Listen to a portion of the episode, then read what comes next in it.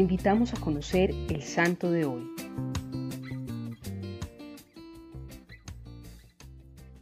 Hoy te presentamos a la beata Margarita María López de Maturana. Nació en Bilbao en julio de 1884.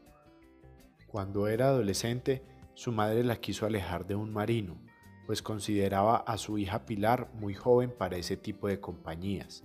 Por eso, la inscribió en un colegio internado orientado por las religiosas mercedarias. En adelante, la vida de Pilar cambió radicalmente.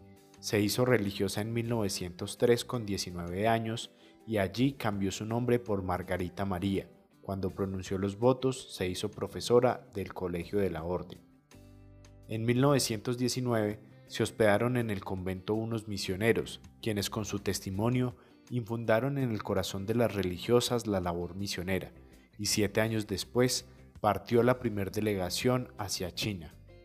En 1930, la congregación se transforma oficialmente y se convierte en una comunidad misionera.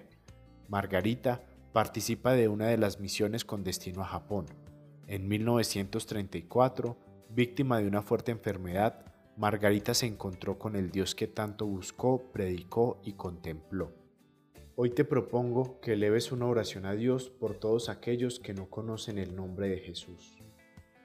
Señor, te pedimos por la intercesión de la Beata Margarita María López, que nos permitas buscarte en todas partes y encontrarte en las casualidades de la vida. Amén.